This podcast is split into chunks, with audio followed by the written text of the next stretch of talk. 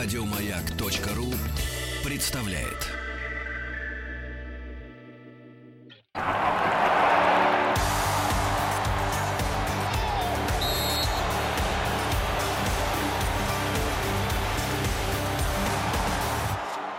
Сборная мира.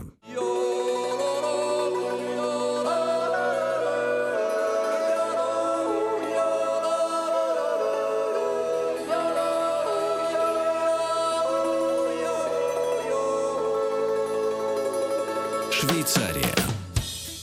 Итак, Швейцария, на самом деле, это плацдарм, с которого англичане, по сути дела, так внедряли свою национальную игру здесь у нас в Европе.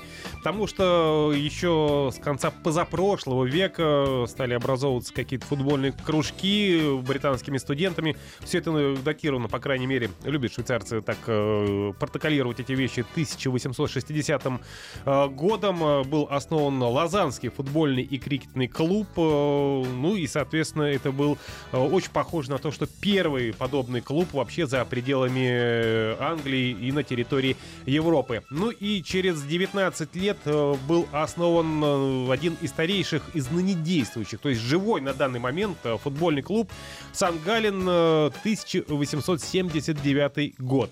Ну и, соответственно, вот оттуда уже и потихонечку пошло распространение футбола по Европе.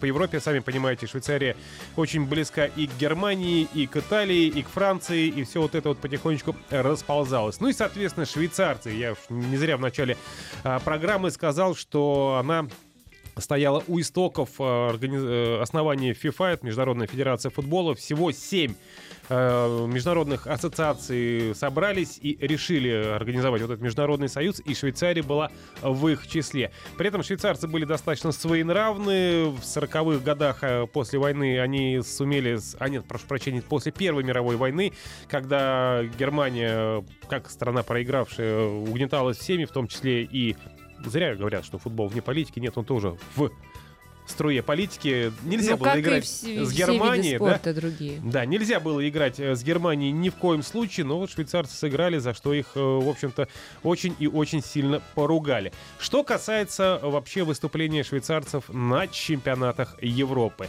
Их лучшие достижения — это 1-4 финал. При этом все датировано жуткой древностью. На самом деле, первый раз они в четвертьфинал вышли в 1934 году в, в чемпионат мира в Италии проходил.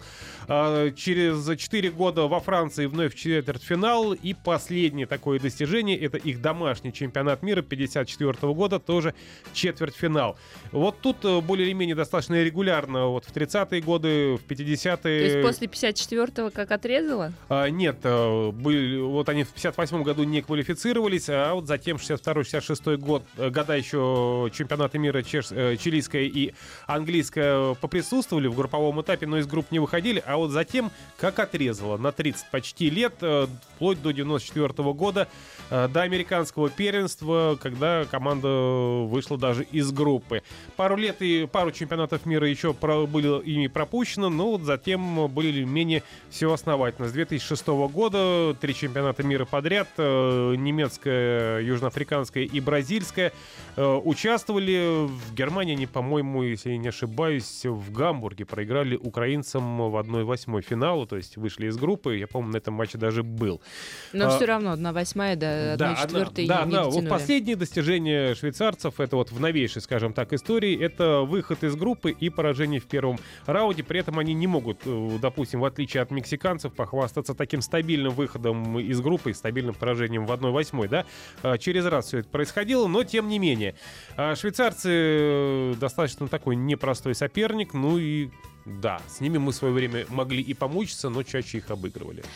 Ну а что касается последнего отбора на чемпионат мира, то сборная Швейцарии попала в группу «Б», где главным соперником за выход на чемпионат мира стали действующие чемпионы Европы, сборная Португалии, и причем уже в первом же матче сборная Швейцарии обыграла команду Криштиану Роналду со счетом 2-0. После этого уверенно взяла три очка в матче с венграми, с андорцами, одержала дежурные две победы над сборными сборными Фарерских островов, э, выиграла у Латвии и Венгрии. И, по сути, решающий матч был уже с э, португальцами э, в самом конце, в групповом отборе. И не удалось, к сожалению, швейцарцам обыграть сборную Португалии. И по разнице мячей обидно, Швейцария да? стала второй и попала в стыковые матчи на Северную Ирландию. Представляешь, как обидно, да? Вот Конечно. все матчи до этого выигрывали, да? И, и вот только и думали, что сейчас спокойно да. выходим, и тут бац, Португалия. Хотя бы ничья, и все бы, тогда бы швейцарцы были первыми, но португальцы тоже были, естественно, а, после первого матча поражения супер настроены на эту встречу, и как результат швейцарцы не смогли Португалию обыграть. Ну а что касается стыков, то Северная Ирландия тоже была непростым соперником. А, в Белфасте швейцарцы с минимальным счетом, благодаря пенальти, а, выиграли со счетом 1-0. Ну а дальше в ответном поединке совершилась нулевая ничья, которая позволила Швейцарии отправиться на чемпионат мира в Россию. Ну а что касается группового турнира здесь, то Швейцария попала в одну группу с Бразилией, Сербией и Коста-Рикой. Причем первый матч э, команда Владимира Петковича проведет как раз против сборной Бразилии.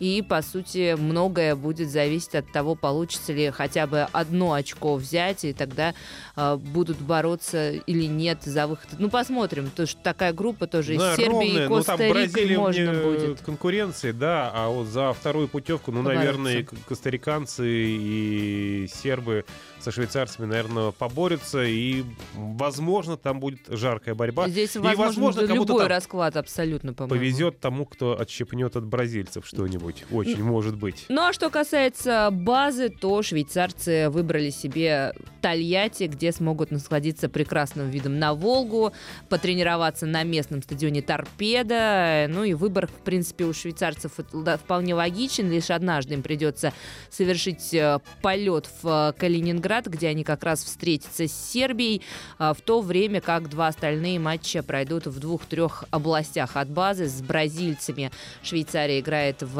Ростове-на-Дону, а с Коста-Рикой в Нижнем Новгороде. Ну да, в принципе, рядом, тем более до аэропорта там э, ехать недалеко от Тольятти. Тебе виднее, ну, ты я там просто был в Самаре. Курсировал. Был в Самаре, да, и там как раз аэропорт Кормоч находится посередине между Тольятти и Самарой.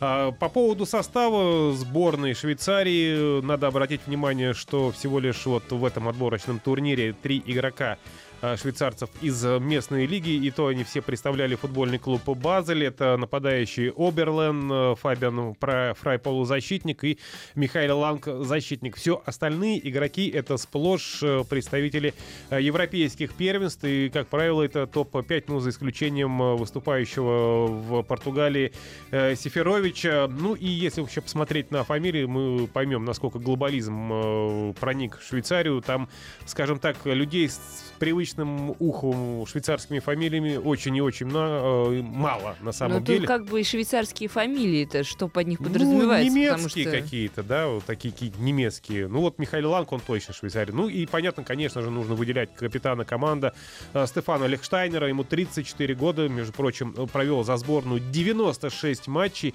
Я вот не уверен, по-моему, он рекордсмен э, по этому показателю. И э, на данный момент он защищает цвета Ювентуса вместе с Юви стал чемпионом чемпионом Италии. Вот такая сборная Швейцарии э, будет э, ждать наших и своих болельщиков на чемпионате мира 2018 года. Hopp Schweiz, hopp Schweiz, noch ein Topf, ja, hopp Schweiz, noch eine, hopp Schweiz. Еще больше подкастов на радиомаяк.ру